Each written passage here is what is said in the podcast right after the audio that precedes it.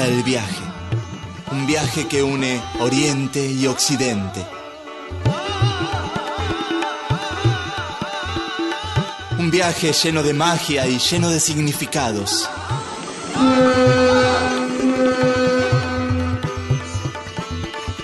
Esto es Oriente Express.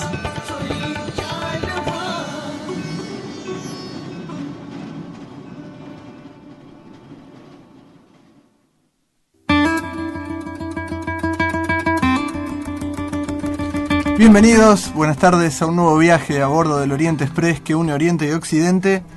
Y hoy no vamos a visitar ningún punto en particular de la geografía de Oriente.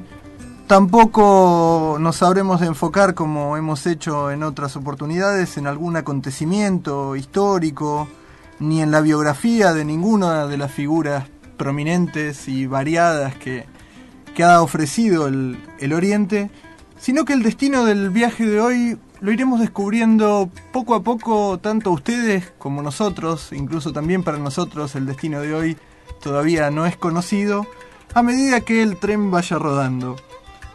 El destino del viaje de hoy, el Oriente Express de hoy, las vías del Oriente Express de hoy, digamos, no se sitúan ni a lo largo, ni a lo ancho, ni a lo alto, sino que lo harán exclusivamente en otra dimensión del espacio, en el tiempo.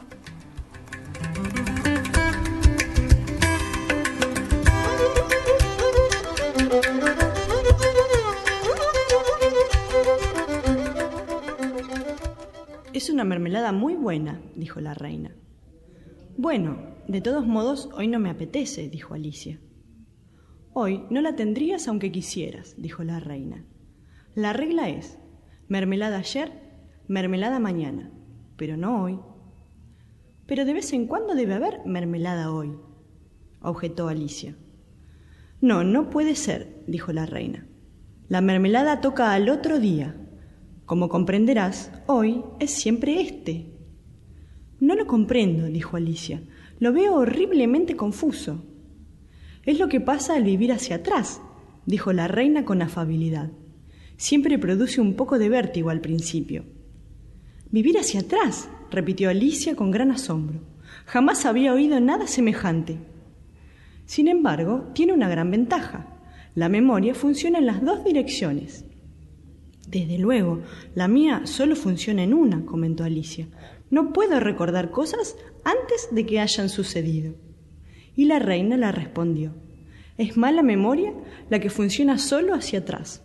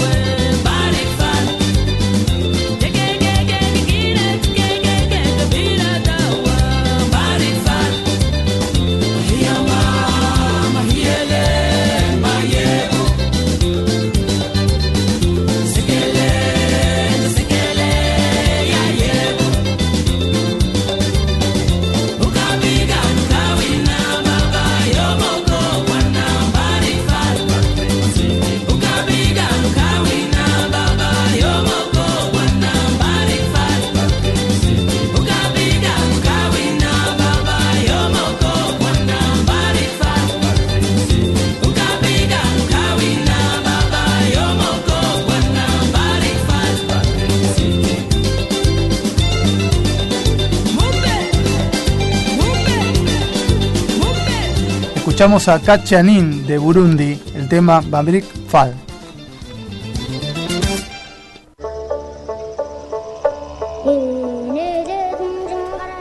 Bueno, eh, estamos aquí en el Oriente Express.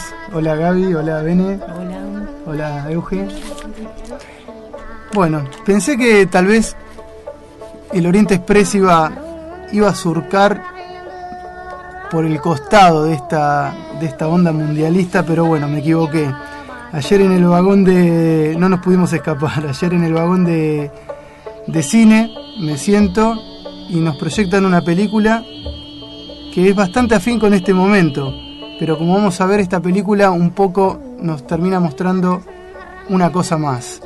La película se llama La Copa, Porpa, como es en su idioma original, y es la primera película dirigida por Kentse Norbu, el mismo de Viajeros y Magos, al que, del que ya habíamos hablado cuando estuvimos en el Tíbet, cuando el Oriente Express estuvo en, en Bután. Sus dos películas giran en torno a la vida monástica en, en su país y en el contacto con Occidente, con la modernidad, Claro. que es la realidad que está viviendo Bután en este momento, porque está abriendo las puertas, siempre fue un país muy cerrado y ahora se está abriendo. Así que la gente de, de este país está conociendo realidades diferentes. Y bueno, y Norbu, Norbu lo que hace es un poco retratar esto, de este encuentro, de esta, de esta especie de fascinación por momentos o de, o de éxodo que, que pretenden hacer algunos, o, o qué les sucede con esto que, que- que viene de afuera, ¿no? De afuera en todo sentido. ¿Y es cierto, Santi, que está basada en hechos reales? Sí, es la primera película de este director y sí, está basada en hechos reales. Eh, Norbu es, es el mismo, un, un- un monje en Bután, o sea, luego se, se dedica también a, la, a, la- a dirigir estas dos películas, pero bueno, junto con él te cuento que en esta primera película, muchos eh, de esta, en esta película debutan. Muy mal chiste. sí. Muy- Sí, sí, sí. Bueno, tenía que decirlo. Bueno, le- les cuento, la película está, como decía Euge, está inspirada en hechos reales y, y cuenta un poco la historia de, de, un, de un pequeño monje que es fanático ¿no? de, del Mundial de Fútbol. Sí, de cómo él eh, se ingenia para tratar de ver una un- el mundial, un partido que le interesa y cuenta toda la, digamos, las vicisitudines que tienes que vivir para, para ver este. Sí, lo importante es esto, estos, estos personajes que son lo- los monjes más chicos de, de este monasterio en, en el medio del Tíbet, ¿no? en el medio de, la, de, de- de un paisaje totalmente eh, descon- eh, descontaminado de, de toda occidentalidad. ¿no? Estos personajes que, que tienen muchísima, muchísima inocencia, que nos representan, digamos, esta, estas ganas de ver el mundial, pero desde un lugar completamente inocente. Eh, Y nos rompe un poco la idea de lo que es un monje tibetano sí, sí, sí, para la, nosotros. la- la Bueno, idea que nos podemos hacer un monje tibetano la rompe. Ellos, eh, bueno, ¿Por qué no contás un poco la sinopsis de, de la historia para que la gente... Bueno, la, la película trata de estos chicos que, que de pronto en el medio de los rezos y de los cánticos en el monasterio se empiezan a enfocar en ver el Mundial, el Mundial de Francia 98. Y, y bueno, se, se, se escapan del monasterio un par de veces para ir a ver en un, en un pequeño lugar eh, medio de clandestino para ver los, los partidos que en ese lado del mundo eran transmitidos a eso de las 12 de la noche, entonces tenía que escapar en medio de la noche. El, abad y el segundo del monasterio no, no los podían ver hasta que en una de esas los atrapan y los amenazan con, con echarlos del monasterio. El, el protagonista, este chico que es muy inocente pero muy pícaro a la vez, eh, decide de todas formas pedir permiso para ver la copa, diciendo, bueno, si no nos dejan salir, pero ¿por qué no nos dejan ver la, el partido? Y bueno, está plagado de, de situaciones muy, muy graciosas cuando, por ejemplo, el segundo trata de explicarle al, al abad qué es el fútbol, o qué es un partido de fútbol. Y, y como es, bueno, así también cuando el, el mismo personaje les los trata de fanatizar a los otros, contándole, por ejemplo, que Ronaldo es como un pelado como un monje, pero no es ningún monje. Sí.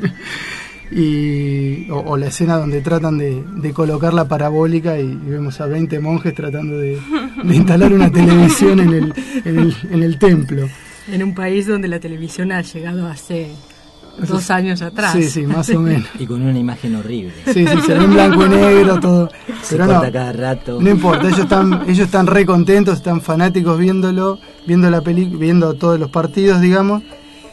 Pero ¿qué pasa? En el medio del final, este personaje que está de la final, ¿no? Cuando están viendo la final, supuestamente en el medio del fanatismo, este chico que para conseguir esa televisión tomó prestado, digamos, le pidió prestado a uno de sus compañeros un, un reloj para empeñarlo y para poder conseguir la televisión, puede ver el dolor que sentía este, este chico, del cual no sentía ningún fanatismo por el fútbol, Y que el reloj representaba para él algo muy, muy al- especial. algo muy especial, ya que ellos no tenían ningún tipo de, de posesiones materiales, ¿no? Y, y en el medio del partido, con todas las peripecias que había llevado a él a, a hacer todo esto, se va, se levanta y, y tiene un gesto, digamos, que en el medio de toda esta pasión que sienten, este gesto de, de amor, es como que hace sentir que toda esa emoción que se sentía es nada, ¿no? Como que todo esto era tan solo como una capita que, que se cae con facilidad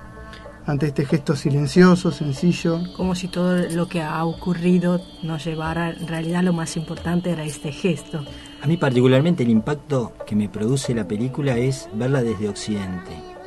Particularmente el fútbol, que es algo que en nuestra cultura, en nuestra ciudad, en nuestro país es algo muy fuerte. La liviandad y el desapego con que observan las cosas, la incapacidad que tienen a veces como para poder comprender la estrategia del juego, Es buenísimo eso. y sin embargo eh, con la pureza y la inocencia que ven eh, todo el proceso de, de juego. Y, de, y de la, de la forma sencilla que se desapegan, digamos, de todo lo que eso genera en el momento necesario, digamos. Eh, justamente en la anécdota que vos contás de la película, que es casi el final, se denota cómo el sistema de valores de todo esas, eh, eh, digamos, ese monasterio tibetano gira alrededor de principios totalmente distintos. De los cuales ellos no quieren escapar, sino simplemente, eh, o sea, se ven seducidos por lo que es el fútbol o por lo que es esta cosa. Yo lo que vi más que seducción eh, o interés por el fútbol en particular era curiosidad. Eh, incluso la descripción psicológica de los personajes denota ingenuidad, mucha liviandad en la forma de vivir y una simpleza realmente que es maravillosa. Sí, sí, sí, y no y, y nada de culpa, ni por culpa. ganas de ver el partido, ni por ni por nada de lo Y un gran desapego, Sí. eh, que es justamente uno de los principios del budismo tibetano. Y me quedo con una frase con la que con la que termina un- una escena que se hace- están vemos de lejos a dos personajes que están conversando y uno le pregunta al otro ¿Cómo termina la historia del conejo? Adivina, le dice el otro.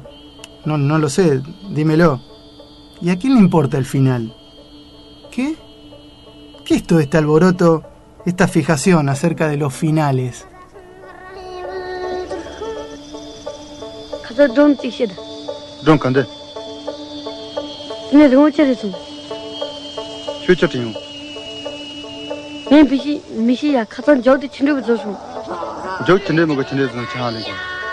가서 좀 찍시다. 좀 간대.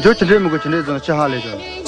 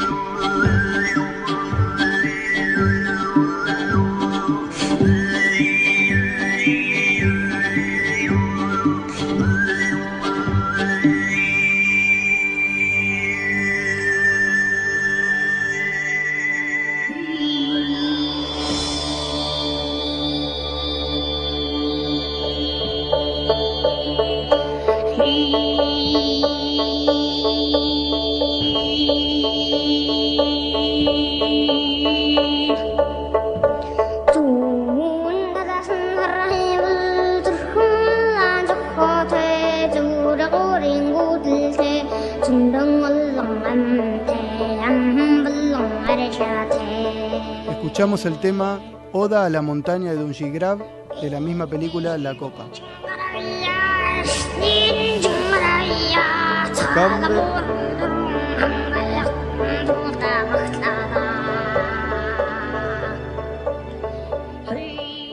¿Qué lugar elegirías para vivir en el Oriente? Y elegiría un lugar más cerca de la naturaleza, como en el Himalaya. Una casa, un templo alejado y, y más cerca de, de lo que, los paisajes que no conozco y lo que me gustaría conocer. Cambia de hemisferio. Oriente Express.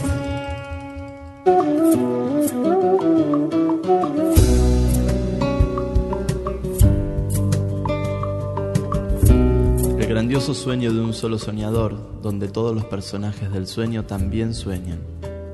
Todo guarda una relación mutua con todo lo demás, así que no podemos culpar a nadie por nada.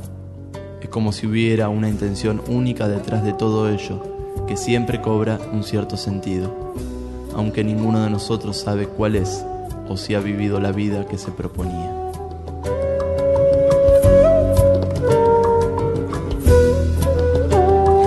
Dijimos al comienzo del programa, era la propuesta de hoy, poner las vías del Oriente Express en el tiempo, y en el tiempo considerado como una cuarta dimensión del espacio donde, donde suceden muchas cosas que podemos explicar en base a nuestro intelecto, en base a los aportes de la ciencia, y también otras cosas que juzgamos misteriosas, que generalmente no tienen explicación o que consideramos que son casualidades.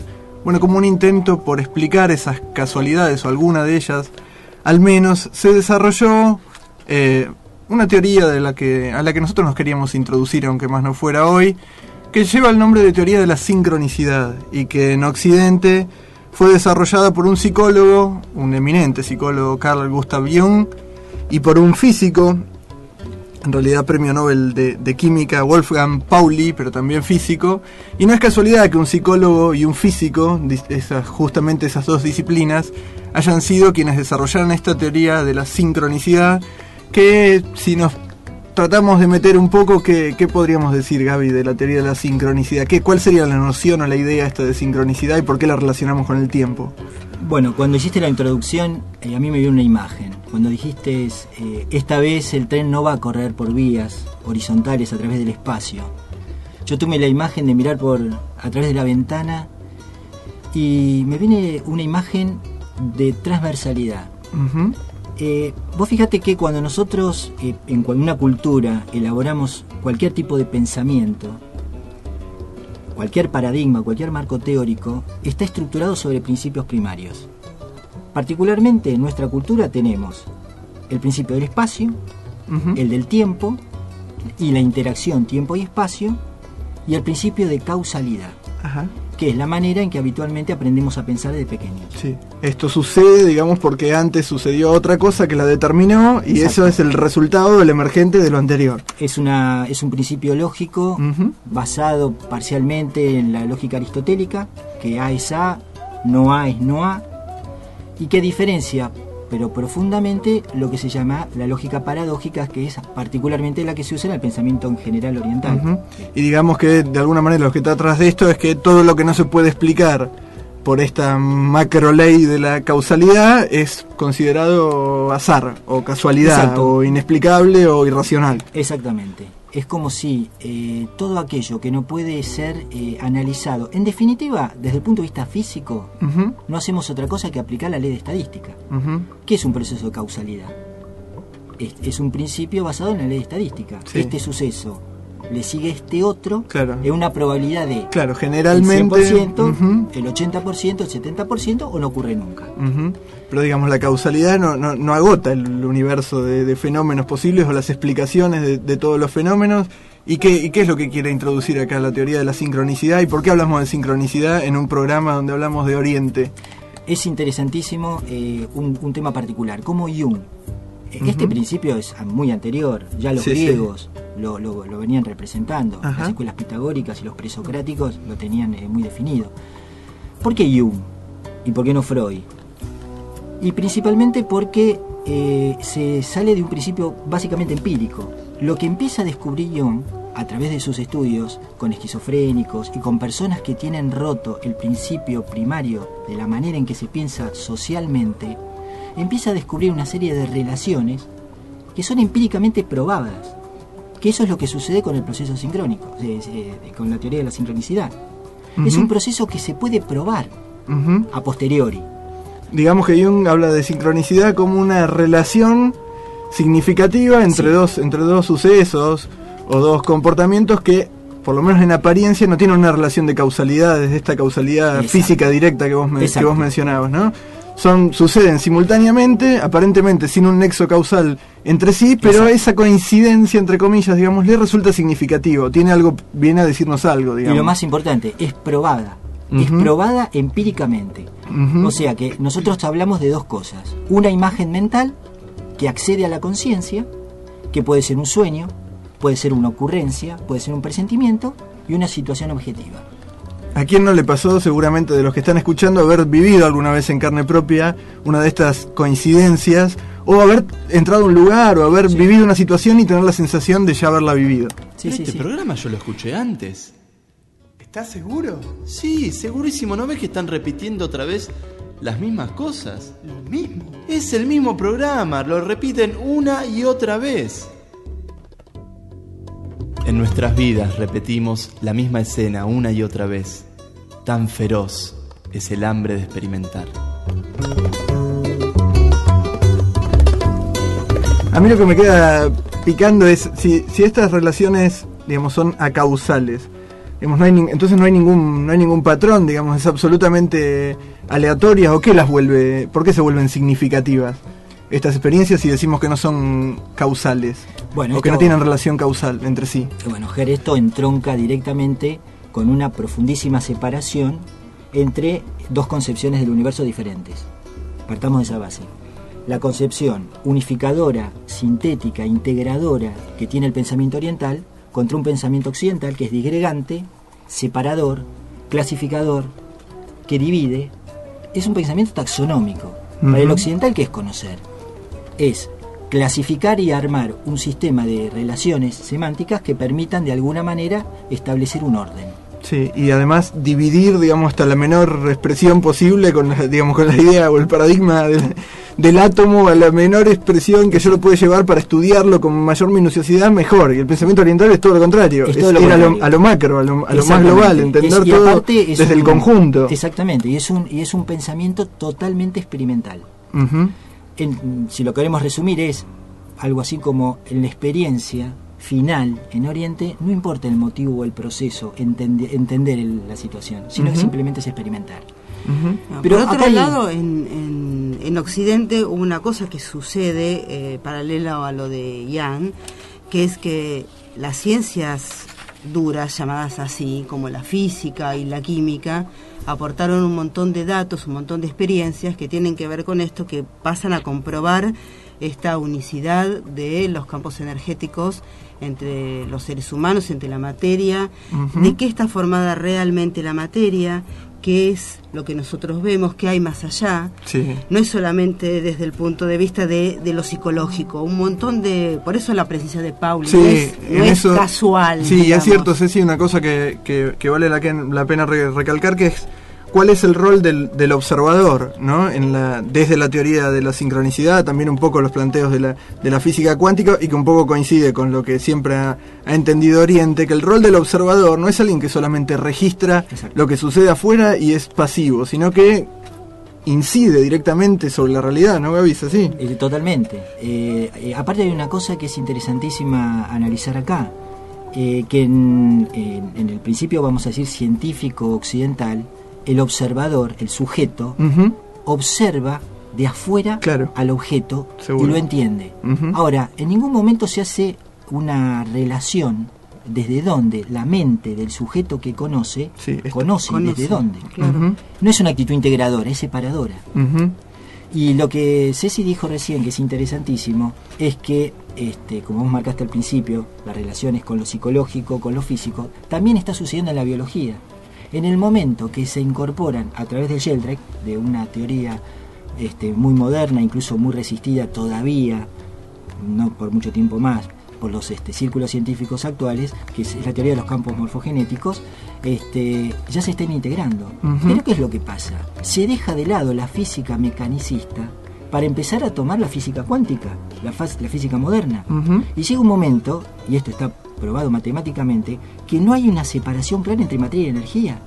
Materia y energía terminan siendo este, componentes de un mismo proceso solamente en el plano perceptual, de ahí la importancia del sujeto.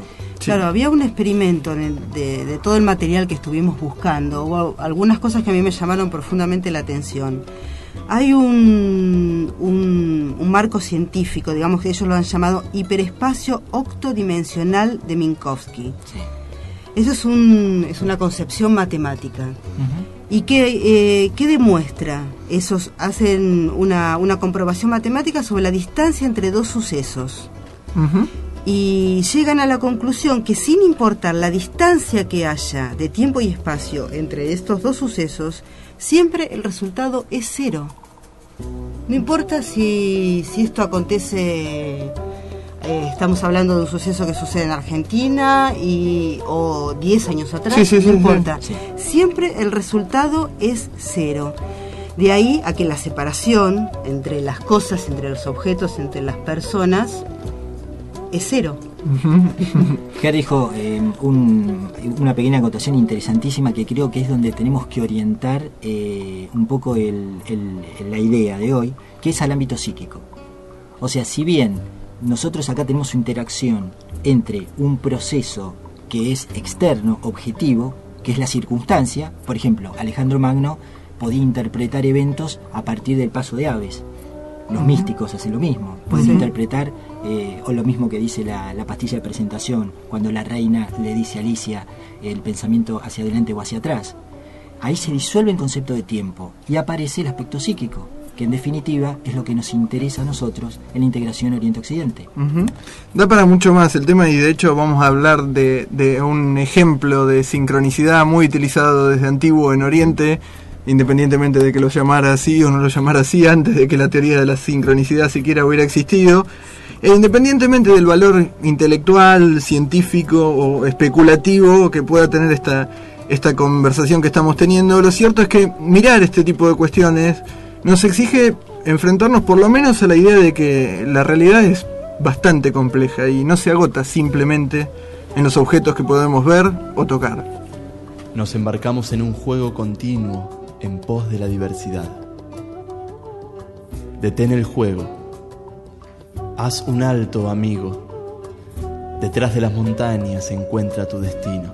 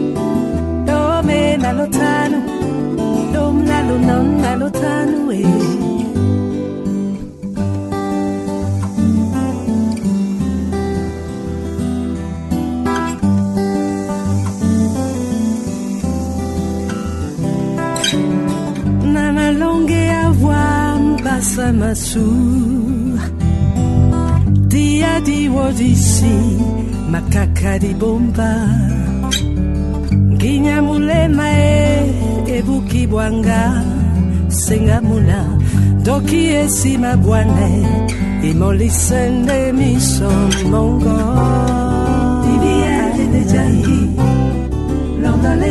idida, oteme otongo ne nyonga matiba madiba bwawae ayembawo Dome na Lutano, Dom na Lutano, eh, Sokoloko, Dome na Lutano, Dom na Lunan na Lutano, eh,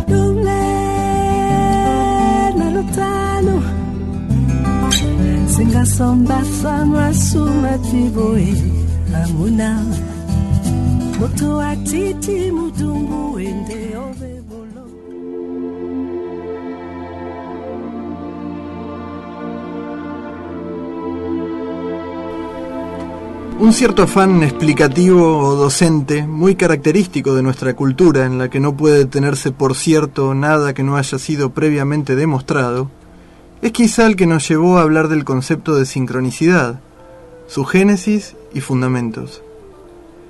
Cierto es que esas explicaciones se han topado, en este caso seguro con mayor claridad, con el mismo obstáculo al que se ha enfrentado y se enfrenta invariablemente la civilización occidental al intentar explicar en un lenguaje limitado, el de la ciencia, el de la lógica, el de la filosofía o el de la, o el de la matemática, una realidad infinita, que no puede ser limitada para someterla a estudio, que no se puede recortar, aislar ni atravesar con el microscopio del intelecto en los laboratorios de la mente. Oriente es en efecto más simple. Allí el hombre común no necesita hablar de sincronicidad, pues la vive. La realidad es para él una y única. No existe algo que no sea realidad, pues eso equivaldría a su negación como tal. Es la mirada de los hombres que como individuos se consideran a sí mismos separados de esa realidad la que transforma lo unitario en múltiple. Pero esa multiplicidad es solo una apariencia, y el oriental lo sabe. ¿Cómo no habría de aceptar así que sucesos que aparentemente no guardan relación entre sí puedan empero estar conectados, si todo el agua mana de la misma fuente? No necesitará entonces de pruebas ni de teorías que demuestren esta conexión, pues sabrá con la fuerza de la certeza que más que una conexión, todo, absolutamente todo en el universo, incluso él mismo y sus propios pensamientos, participan de una única realidad.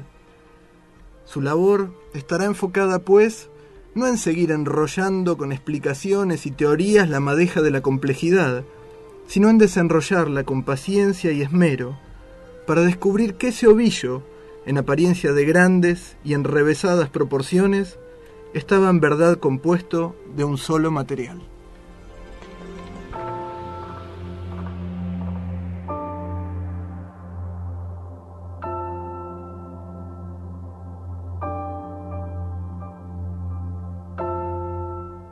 ¿Cómo imaginamos a China? Me lo imagino como un país muy organizado, eh, con cultura de trabajo, con varios principios así fundamentales para el desarrollo. Esto es Oriente Express.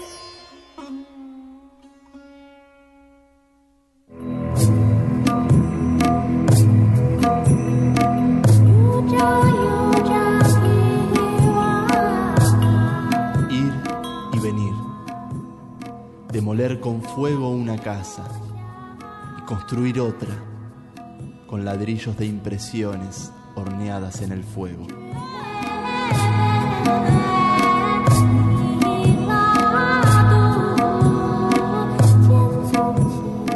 Bueno, ¿y qué hay que demoler? ¿Qué prejuicios tenemos que, que destruir? ¿Y a qué ideas nos tenemos que acostumbrar para meternos verdaderamente y no nada más que desde la observación externa en un modelo de pensamiento oriental, verdaderamente, digamos? Esta idea de sincronicidad, si bien nosotros la tomamos desde su desarrollo por, por dos occidentales en este caso, es muy propia no como teoría, no como un objeto de estudio externo, pero sí como Una vivencia. como una vivencia integrada dentro de lo que es la, la, cosmovisión, digamos, de cualquier, de cualquier oriental, sea en la región que viva, la religión que profese, pero esta idea de que los sucesos tienen una, una explicación que va mucho más allá de la causalidad meramente física o mecánica y que hay quienes pueden leer esos sucesos o conocer cuáles son las relaciones secretas o, o- o no, al menos no visibles a simple vista de, en- entre las cosas, est- está dentro del pensamiento oriental sin necesidad de llevarlo a la complejidad de ser una teoría ni nada, se, se- se vive simplemente, como decíamos en el bloque anterior. Exacto. Vos fíjate que eh, Carl Jung, cuando elabora la teoría, tiene que anteponer una situación que en Oriente se da naturalmente. No es que Jung hace la teoría porque sí. Él tiene un objetivo final. Que es un en el pensamiento oriental, todo acto, todo hecho tiene que ver con un uso y función de las cosas. Es algo muy práctico. Ajá. En Occidente hay, una, hay un problema muy grande con el cual se encontró Jung. Ante no solamente el problema eh, psiquiátrico, psicológico, sino también existencial. La ausencia de maestro. La figura de maestro, que en Oriente está, es propia de cada familia, de cada grupo familiar, de cada clan, en, en- en Occidente no está.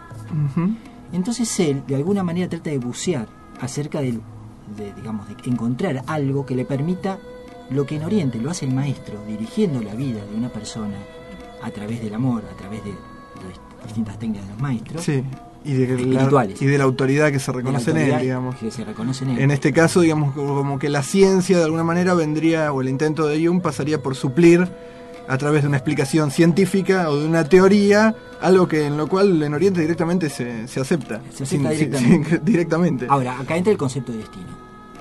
Y entonces, ¿cuál es la función primaria de, de la sincronicidad? Sería que la persona a través de un acto psíquico pueda comprender y entender hacia dónde está su destino. Por eso la gran cantidad, infinidad de, de ejemplos que Jung tiene en su experiencia, este, que nos ha pasado a nosotros, hechos de, entre comillas de casualidad o hechos que nos han pasado en nuestra vida, que nos permiten vincularnos con, con lo que eh, eventos posteriores han sido fundamentales en la organización de nuestro destino. Seguro. Y con esta idea de la sincronicidad funciona, como les anticipábamos antes, uno de los libros, o una de las maneras por lo menos de utilizar uno de los libros más antiguos de la tradición oriental, que es el I Ching. Exacto. El I Ching en una de sus variantes, que es la, la variante de utilizarlo como un, como un oráculo cuando una Como persona sí. está atravesando alguna dificultad, digamos, para buscar en, en el libro algún algún signo de lo que de lo que debe hacer o dónde está la solución o dónde está el foco del conflicto o lo que fuera que la persona necesita funciona y hay un prólogo de, de Jung muy interesante donde él vincula estas dos estas dos ideas a partir de la idea de sincronicidad porque eh, seguramente la mayoría de los oyentes deben conocer,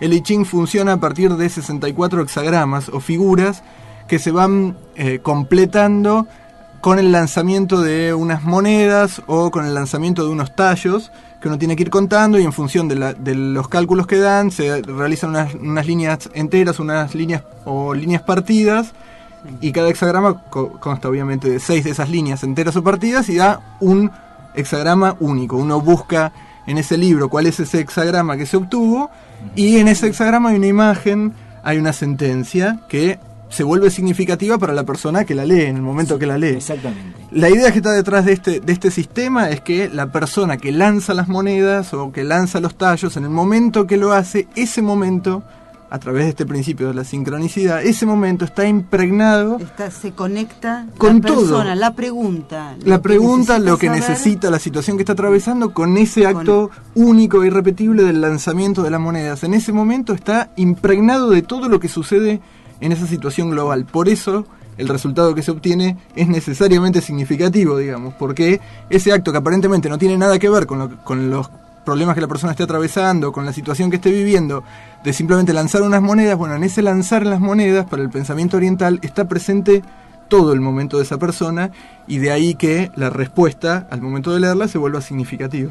Claro, porque Ian lo que descubre es que las respuestas eh, no son respuestas superficiales, sino que van a la raíz del problema que la persona tiene. Es una respuesta profunda, no es un oráculo, no funciona de esa forma, sino que es una respuesta profunda a la raíz del problema que tiene esa persona. Lo que él, lo que, lo que él descubre es que de alguna manera eh, en ese gesto de lanzar se está conectando con todo el flujo universal de energía, con todo el flujo de la persona y del universo. Y de ahí la profundidad que tiene el I Ching como Y lo que hay que resaltar es que el I Ching está basado, eh, se llama el libro de las mutaciones, sobre 64 mutaciones que fueron descritas por los sabios y que tienen variaciones particulares en los cambios de cada línea que son propias de cada persona. Entonces, eh, digamos que el I Ching es uno de los mejores ejemplos Sí, cómo sí. funciona esta teoría. Esta teoría de la, de- de la sincronicidad.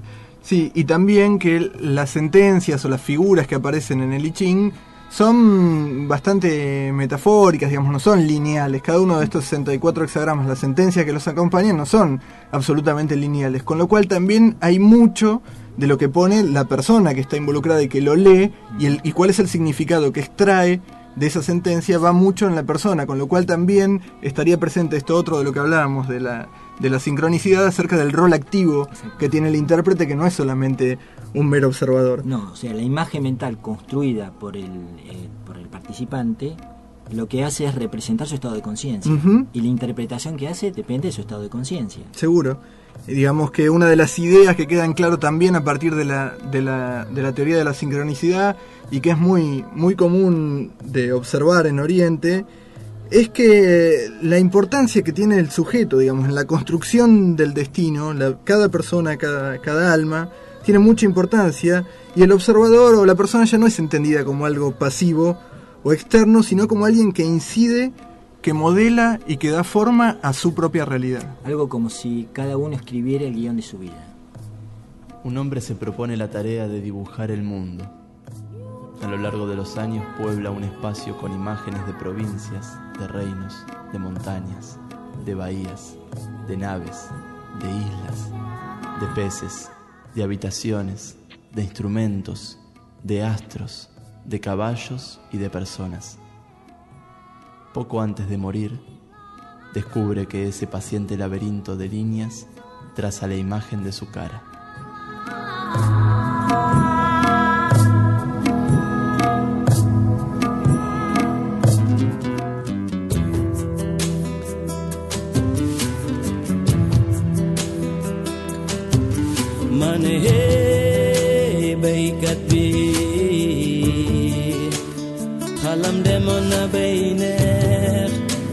Ye boom gedog namo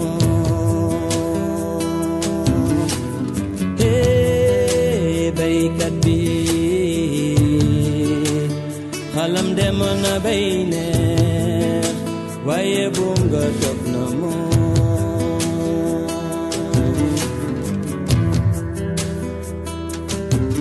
Bu la neexee talal say loxo yaay docteur bi pàcc ci askan bi ko dalee si njiitum réew ba ci miskin. Yaa summe ko di daan sa doole ànd ak naaj bi di liggéey sa ñaq di tuuru ngay bay di dugal billaay yaa am jom kon jaaraama baykat bu xiif yaa ko dundal ba mu suur ni wao kufifebaru nyakona ndalakirenda mufe kunjara mabaika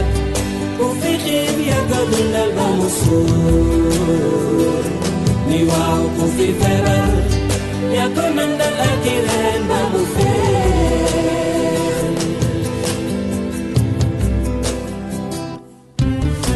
Yamomo nusambai, nusambai yaa moom sa sa gàncax moom say njur yaa moom sa allah di bay.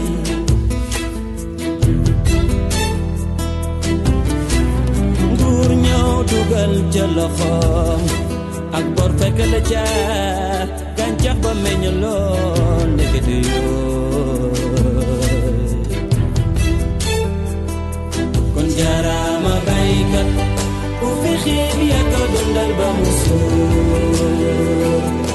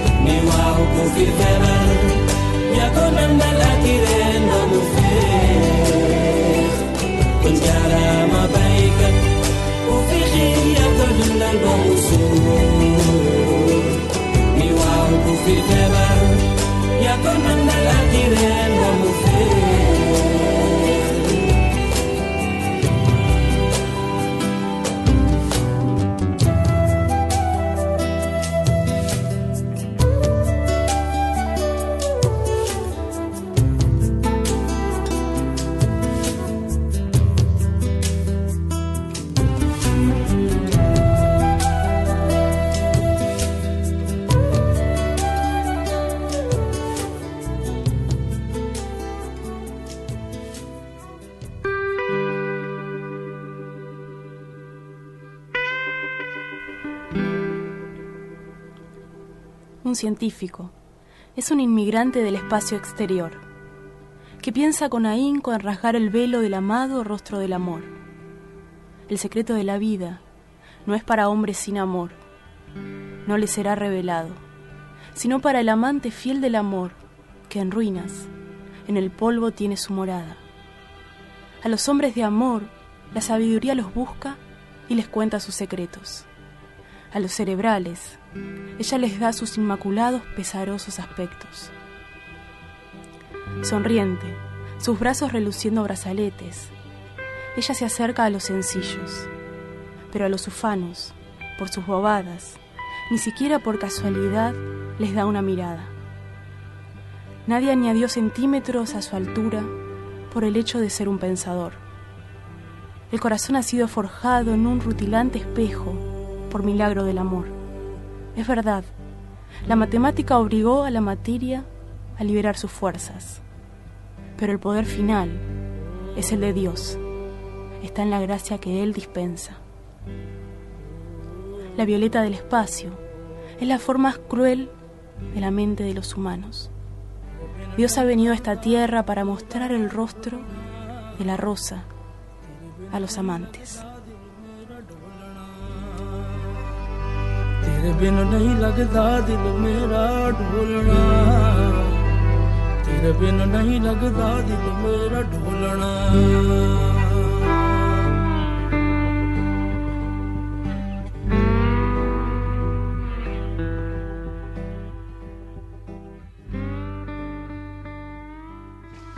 Viaja con nosotros en la web. Subite a nuestro blog eloriente-express.blogspot.com eloriente-express.blogspot.com y descubrí los colores de Oriente. Esperamos que hayan disfrutado el viaje de hoy. Como siempre les dejamos hecha la invitación para que escuchen el programa el lunes a las 21 horas, que es el horario de la repetición, y si no nos volvemos a encontrar el miércoles a las 17 en el horario de siempre. Lo que se fue escuchando durante el programa intercalados han sido textos de Francis Bravason, de José Enríquez, de Luis Carroll, de Jorge Luis Borges, un poco de todo ha tenido el programa de hoy. Así que muchas gracias, los esperamos la próxima semana o el lunes para un nuevo viaje a bordo de este Oriente Express que une Oriente y Occidente.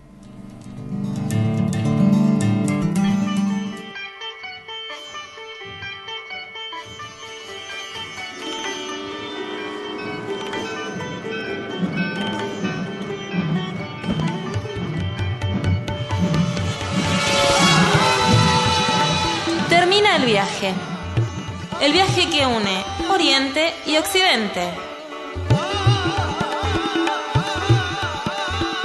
Un viaje lleno de magia y lleno de significados.